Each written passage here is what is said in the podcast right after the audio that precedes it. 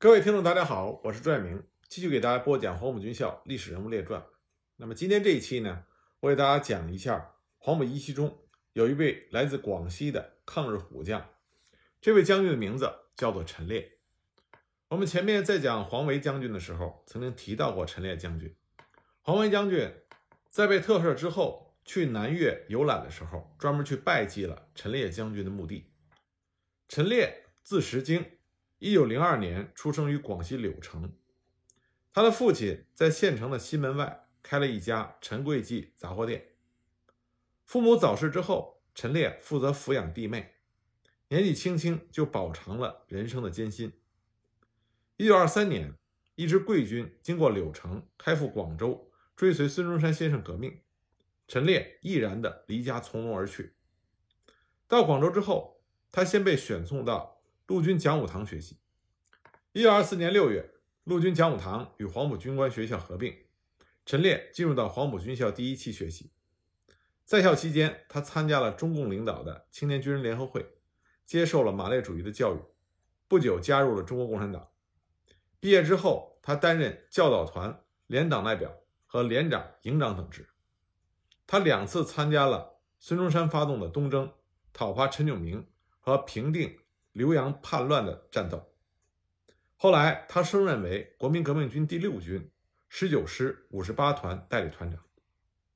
一九二六年七月，陈烈率团参加北伐，经湖南入湖北，转向江西，在修水、南昌、永修及乐化等地，与孙传芳部多次发生了激战，皆获全胜。一九二七年三月二十四日，陈烈仅以一团之众。首先攻入了南京城，把孙传芳和张宗昌部赶往江北，残敌数师仓皇逃窜，南京光复。陈烈也因为战功被升为上校团长。一九二七年四月十二日，蒋介石发动了反革命政变，大肆捕杀中共党员和国民党左派。陈烈当时在城前重建的第六军十七师任团长。一九二七年五月，十七师师长李明浩。带领陈烈等师团级的干部在长沙招兵。五月二十一日，马日事变发生，蒋介石到处捕杀共产党员，白色恐怖笼罩着整个长沙城。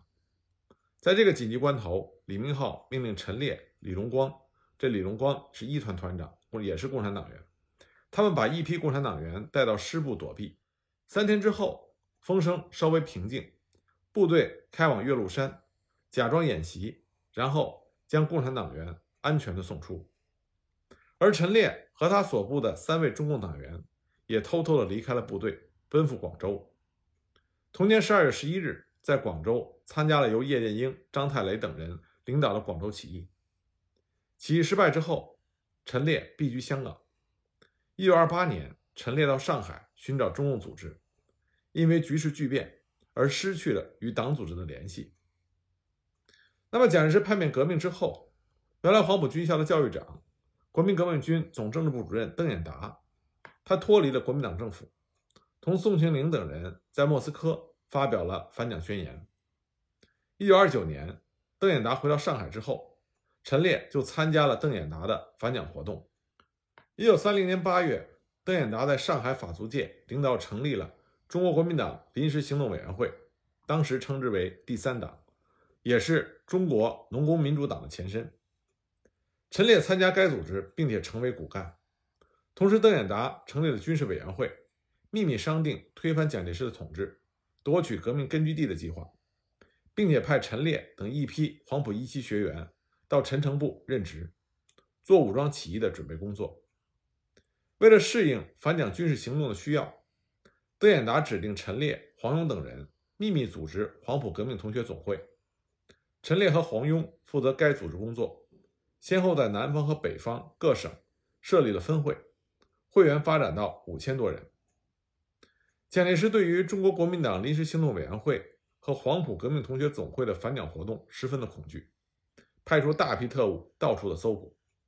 一九三一年八月十七日，因为叛徒的告密，邓演达在上海愚园路干部训练班讲话的时候被捕。十月二十九日，蒋介石下令秘密将邓演达杀害。我们在之前讲邓演达，以及我们在讲周士第的时候，反复跟大家说过，第三党当时在蒋介石的心中是一个极大的威胁，这个威胁甚至超出了中国共产党给蒋介石的威胁。这也是为什么蒋介石一定要杀了邓演达的原因。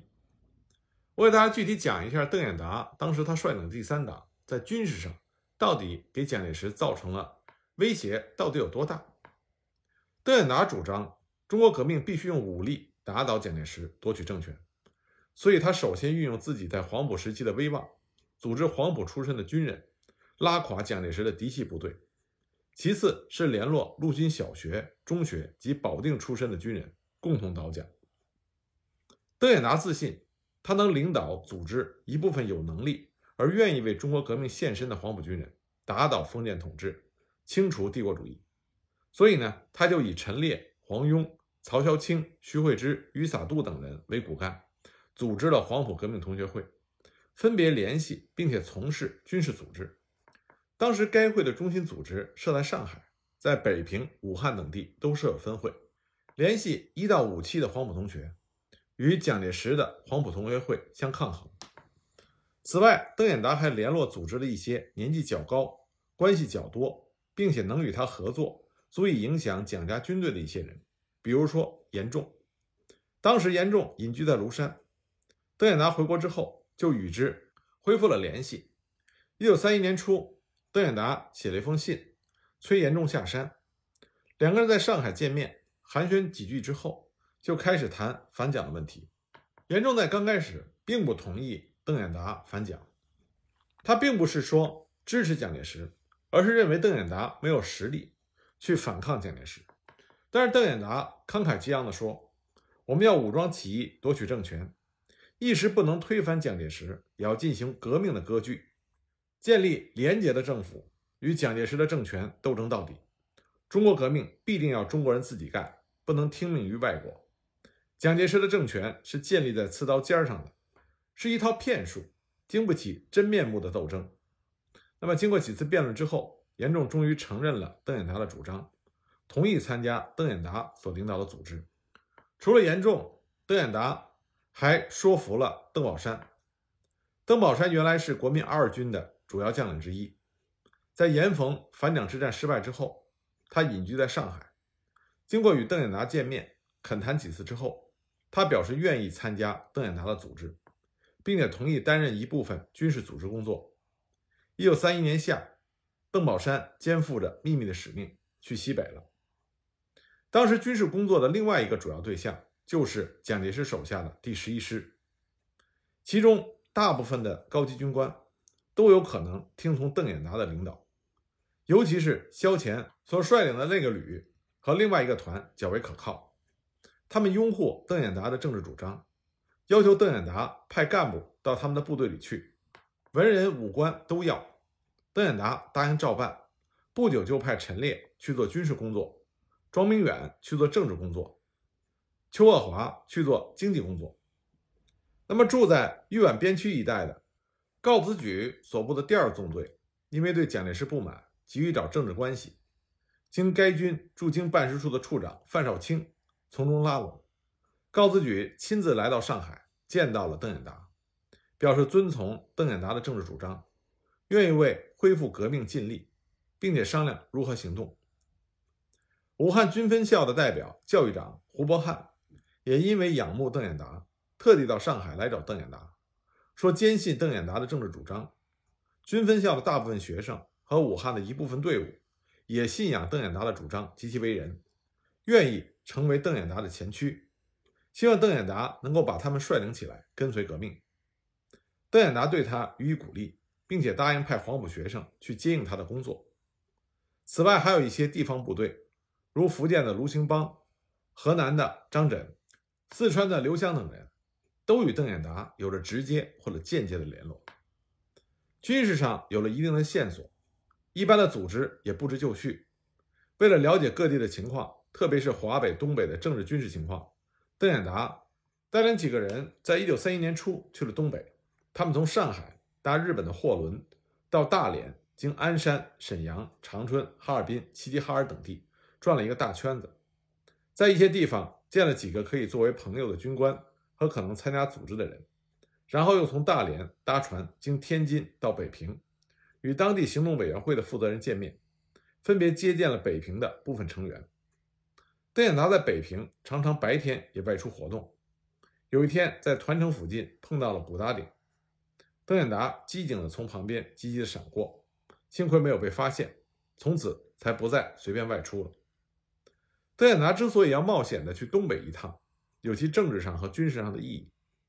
那个时候，邓演达估计反蒋的军事力量在长江流域和两广地区已有了一些布置，并且逐渐在扩大，西北地区的军力。也有了默契，可做支援。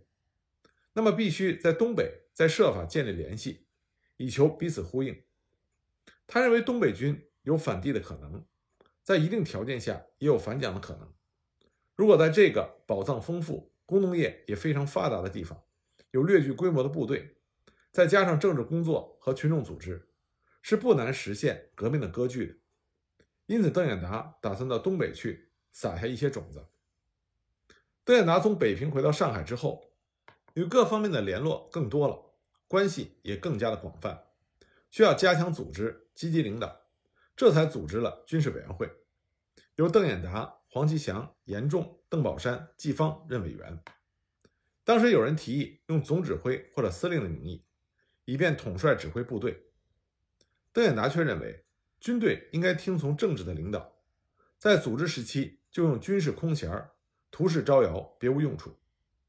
那么，这个军事机构也起了一些实际的作用，尤其是对西北军、对冯玉祥的部队，加深了相互间的联系。当时，杨虎城同意第三党在西安建立秘密组织，并且在经济上援助每个月三千元。冯玉祥也派自己的特使到上海见邓演达，商谈革命形势和行动，以及此后如何相互呼应的问题。关于如何起兵倒蒋，邓演达已经有了具体的计划。他首先考虑的是地方条件。邓演达认为，一要容易调集兵力，二要在军事上、政治上、经济上都可能遏制蒋介石统治的要害，三要便于发动群众，而且有群众运动的基础，四要赢得适当的时机，与红军做政治谈判。当时邓演达的打算是，他本人带领一两个人。亲自到江西十八军的军中，强制该军立即起义。他打算过去之后，对着陈诚当面说破：如果你反对起义倒蒋，可以把我捆送给蒋介石；否则就和我一起发难，或者你离开部队。当时邓演达估计陈诚并没有扯反蒋旗号的勇气，但是陈诚也不敢把邓演达捆送给蒋介石。最后，陈诚的选择很有可能是自己离开，让邓演达去领导他的军队。从邓演达的这个想法上，我们可以看出来，邓演达的个人威信是极高的，这也是当时第三党给蒋介石威胁最大的，这直接导致了为什么蒋介石一定要杀了邓演达的原因。那么，邓演达的这个计划，因为他的被捕没有能够实行。江西还有一个重要的原因，就是十九路军。当时的总指挥陈明书和邓演达有着历史渊源。邓演达回国之后，麦朝初与他谈到，陈明书也对蒋介石有着强烈的不满情绪。一九三一年夏，麦朝初引荐徐明鸿见邓演达，谈到如何举兵反蒋的问题。徐明鸿也认为陈明书是非常有可能参加这一运动的，所以呢，徐明鸿回到江西，先去和陈明书接触。七月中，杨庆佛借考察为名，去十九路军与陈明书面谈，要陈明书掌握军队，一有机会就脱离蒋介石，名为对付陈济棠，实际上是将部队拉到潮汕一带，主张和平，实则促成反蒋运动。当时邓演达认为，他和陈明书私交虽厚，但政治主张不完全一致，有很多问题尚待商榷。只要十九路军离开江西，不听蒋介石的指挥，独树一帜，就足以牵制蒋军，有利于革命。当时还有一些有联系的地方部队可以参与反蒋运动，例如福建的卢兴邦曾经表示，一旦有动，就起而响应。张轸的部队李世章和邓演达有着较密切的联系，一朝有事也可以倒戈反蒋。蒋介石的嫡系王敬久的部队也有人负责联络，也可以为反蒋发生作用。那么正在筹划之时，武汉军校的胡伯汉也来到上海见到邓演达，说他有左右武汉军校的力量把握。在武汉附近的部队中，一些黄埔出身的中下层军官也有组织联络，一旦竖起反蒋旗帜，他们也能够起而行动。经过多次研究之后，邓演达还做出了如下的估计：一，两广应该乘势而起，很有可能先掀起反蒋的军事运动；二，西北方面杨虎城部雄居关中，可以摇为声援，冯玉祥也能发动旧部宣布反蒋；三，蒋介石既不能放下红军不打，也不能放任两广的割据不理，以示多方受制；四，在国民党内部。从胡汉民到孙科等小集团都各有所图，相互排挤，到不得已的时候也会借机反蒋。蒋直属的文武两班二臣与复兴社各怀鬼胎，各立门户，暗斗不已。财政上，蒋介石与孔宋两家互相依附，他们一方面残民以自肥，一方面又在帝国主义的经济控制下干冲帝国主义的走卒，矛盾重重，这是不能持久。邓演达对蒋介石既然做出了如此的估计，就积极的准备实际行动。他分别派人前往相关的各地，除了西安一定有专人负责联络之外，另派了张伯钧、李世章去冯玉祥的军中策动，派樊少卿去河南通知告子举，等待时机行动；派王振新去香港通知彭泽民，负责华南的策动工作；派叶月秀去江西。嘱咐萧乾所部听命行动。在讨论武装起义中，当时还出现了一种大陆政策的主张，就是从军事上入手，借西北军的关系，把陕甘两省拿下来，次级青海、新疆。那里虽然地级民贫，但是农民受压迫最深，要求革命最切。西北的广大地区随处都有农民革命的基础，酝酿着革命的潜力。如果能够真正的做到军民一致，实行耕者有其田，群众会起来打倒土豪恶霸，拥护革命政权。邓演达对这种主张感到自己心里没有底。西北地方大，人事上、政治上并无把握。对于起兵运动，邓演达一再叮嘱，千万不可麻痹大意，要善于隐蔽。尤其在离沪之前，各负责人员需随时提高警惕，辞谢一切不必要的往来。邓演达估计。起兵之后，可能站住脚跟，形成革命的割据，并争取逐步发展。如果失败，则拉队伍上山进行武装斗争。上山之后，还可能与共产党重新合作。虽然难免会有条件上的困难，终究是可以寻求谅解的。因为要完成中国革命，必须要先打倒蒋介石的政权，摧毁封建制度，驱逐帝国主义，消灭买办资本。这些和共产党并没有根本的分歧。至于解决农民问题，实行“耕者有其田”，虽然在方法上有些不同，大体的方向还是类似。分歧是在领导权的问题上，到那时也是可以解决的。从以上讲的这些，我们可以看到，邓演达在军事上已经做好了反蒋的准备，并且有具体的计划。如果邓演达没有被捕的话，那么中国的革命局面可能就是另外一番的景象了。邓演达被捕之后，一九三一年十月十七日午夜。设在上海法租界的黄埔革命同学总会被特务查抄，陈烈及部分的同仁当即被捕，并引渡到南京关押。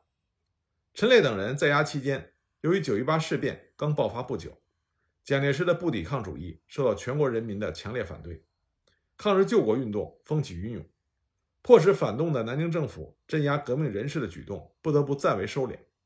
在这种情况下，陈烈由他的黄埔同学多人。联名保释，经蒋介石的批准获释。陈烈出狱之后，被安排到陈诚的十八军听候分配工作。陈诚最初任命陈烈为十四师八十二团团长，后来又调任七十九团任团长。一九三二年春，陈烈先后升任第四十旅副旅长和旅长等职。所部驻扎在江西吉安期间，在军令难违的情况下，陈烈曾经率部进攻过工农红军。对此，他事后多次深表不安，并且设法尽快脱离了剿共的前线。是年七月，陈烈升任第九十九师副师长，在抚州专管新兵训练处的工作。一九三四年底，陈烈考入南京陆军大学特别班第二期深造。在学期间，他极为勤奋，对于战争科学一副心得。一九三六年十月二十二日，他被授予国民革命军少将军衔，出任十四师师长。一九三七年八月十三日，日军在上海及其周边地区发动了军事进攻。八月中旬，陈烈率部参加了淞沪会战，十四师到达罗店。即投入战斗，与日寇展开了争夺战，阵地失而复得。接着又转战南翔、青阳港、南北塘口、洛阳桥、昆山、九龙岗等地，血战数月，屡退强敌，表现了中国军队对日寇同仇敌忾的战斗精神。为了保卫南京侧背的安全，陈烈又奉命与九十八师移驻安徽广德，阻击向西进犯的日军。当时他的部队已经减员过半，尚未得到补充，战斗任务紧迫艰巨。他立即将全师整编为一个旅，由四十二旅旅长罗广文担任前线指挥，他则与师参谋长郭汝瑰坐镇世节度接头阵地进行督战。当时敌机轮番轰炸，敌人的炮火也是几度轰击，桥头阵地屹立未动，直到南京沦陷。一九三七年十月，十四师奉命到武昌补充整训。一九三八年四月，陈烈所部奉命移驻河南信阳和鸡公山，并且负责附近一带的防御工事。不久又开赴富池口，守备田南，并推进瑞昌以西，先后与日军激战于码头镇、黄土桥一线，与敌人周旋四十一日，所扼守的阵地始终完整。日军的广播称。中国军队战斗力强者，十四师其一也。在缴获的敌人军用地图上也清楚地标明，十四师阵地不可动摇。一九三八年六月初，日军开始进攻中国的政治军事中心武汉，战场在武汉外围，沿着长江南北两岸展开。陈烈率部驻守田南要塞。十月，十四师调入常德附近，担任牛皮滩渡口间的。湖防。一九三九年二月，陈烈因为抗日战功卓著，荣获陆海空军甲种一等勋章。二月十一日，跃升五十四军副军长。二月下旬，中国共产党派叶剑英等帮助国民政府军事委员会，在湖南衡山开办南越游击干部训练班，陈烈调任训练班政治部主任。一九三九年春，日本侵略军占领了武汉之后，继续西进。江西南昌失守，日军向长沙逼近。南岳山上寺庙道观里的和尚道士们也静坐不住了，再也无心奉佛学道。在南岳游击干部训练班领导叶剑英、周恩来和政治部主任陈烈的支持和鼓励下，南岳上峰寺的知客演文、佛岩寺延华研究社的讲师聚赞，这些宗教人士也组织抗日救亡团体，命名为南岳。佛道教救国协会决心为抗日事业尽一份力量。陈烈将青壮年的僧道集中训练，请周恩来和八路军高级参谋薛子正讲课。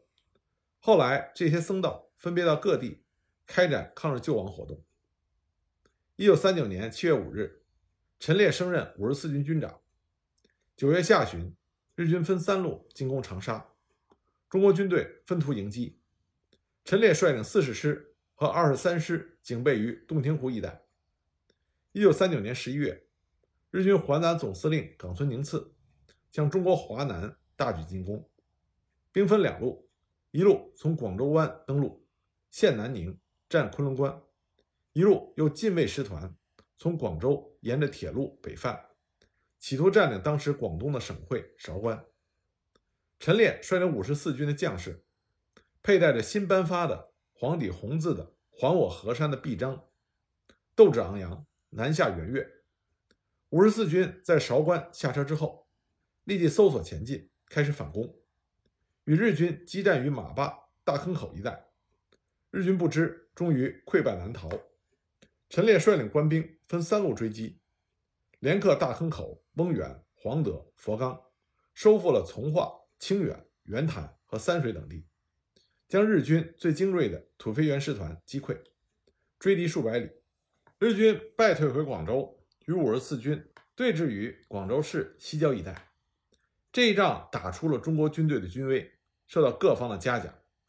冈村宁次在通报中也称，五十四军是一支不可轻战的顽敌。这次作战呢，我们一般称之为第一次粤北战役。第一次粤北战役是国军取得的一次大捷。那么胜利的关键因素之一，就是在于陈烈所率领的五十四军，在集结完毕之后，并没有按照常规进入阵地防守，而是出其不意的对日军。展开了猛冲猛打，出乎于日军的意料之外。而正是因为五十四军的猛烈反击，也带动了国军其余各部也趁机展开了反攻。而六十二军以一切可用的兵力向两口方向逆袭，经过激战之后，占领了日军设在牛背脊的一个兵站，这样使得整个牛背脊的阵地被国军完全的控制，而日军第十八师团与近卫旅团的退路被切断。这就造成了胜利的天平向国军方向倾斜，所以说陈烈和他的五十四军立下了大功。一九四零年初，桂南战役经过第五军的反击，昆仑关一度收复，但不多久，因为日军的增援反扑，昆仑关又落入到敌人手中。日军逼近洪水河，柳州告急，西南震惊。陈烈又奉中央军委的电令，率领十四师及五十师。由韶关回桂柳参战。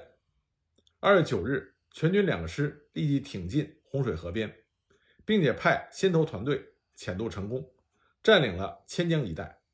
工兵趁夜搭造浮桥，全军迅速地通过洪水河，向日军发起了猛烈的反攻。五十四军先后收复了宾阳及上林等地。昆仑关守敌负隅顽抗，与我军对峙。五十四军则以打援围困。和断敌供应线为主要任务。经过近一个月的恶战，我方终于取得了昆仑关大捷，敌人弃关难逃，龟缩在南京城里。五十四军因功受到了中央军委和战区来电嘉奖和犒劳。当时正当暮春季节，田汉率领演剧五队来到昆仑关前线慰问，陈烈亲自陪田汉上昆仑关一游，两个人谈论起昆仑关的战事。田汉说：“谈昆仑关形势者，多言此关易于北向进攻，而不甚易于南向。”陈烈则说：“南向易其有利，多数山头可以构成侧击火网。盖攻守皆决定于官兵的决心与勇气，不应该专依赖于地形。不然，狄青当日何以能以元宵日一举平龙志高？”之后，陈烈又陪田汉折返柳州，乘船。前往陈烈的家乡柳城凤山，两个人结下了非常深厚的友谊。一九四零年六月，日军为了南下太平洋，出兵攻打越南，法军一战即降，整个越南沦入敌手。当时中国西南边陲各省的安全受到了严重的威胁。当年的夏天，陈烈奉令率领五十四军西移天宝、靖西，卫戍中越边境。九月，日军由海防登陆，溃死滇南。五十四军的三个师又奉令从天宝、靖西和广东三水向滇南的阜宁及马里坡移防，待命杀敌，保卫中越国际公路的安全。驻阜宁一个月多，军民相安，共同御敌。而这个时候，陈烈牙疼复发，痛牙拔了之后，其下颚出现红肿，经过德国犹太人的医疗队会诊，确定为拔牙中毒，得了败血症，急需血清注射。于是电请云南省主席龙云代购，并且设法空投。很可惜，电报尚未发出，陈烈已经与世长辞。一九四零年十月三十一日，陈烈将军离开了人世，享年三十八岁。当陈烈不幸去世的噩耗传出之后，全军官兵失声痛哭，阜宁的民众也是哀伤不已。十二月二十七日，国民革命军事委员会追赐陈烈。中将军衔，按照他的遗嘱，将他的遗体运到南岳衡山洛斯潭安葬。一九四一年三月三十日，田汉到陈烈的墓地吊唁，提了七日两首，刻于木釉的石壁上。诗是这么写的：“粤北曾传虎将名，秋风白马又南征。起烟瘴回风锐，常为光明作斗争。清雪奈何无药石，埋中差幸有加成。落思日夜风雷走，犹作翁猿杀敌声。”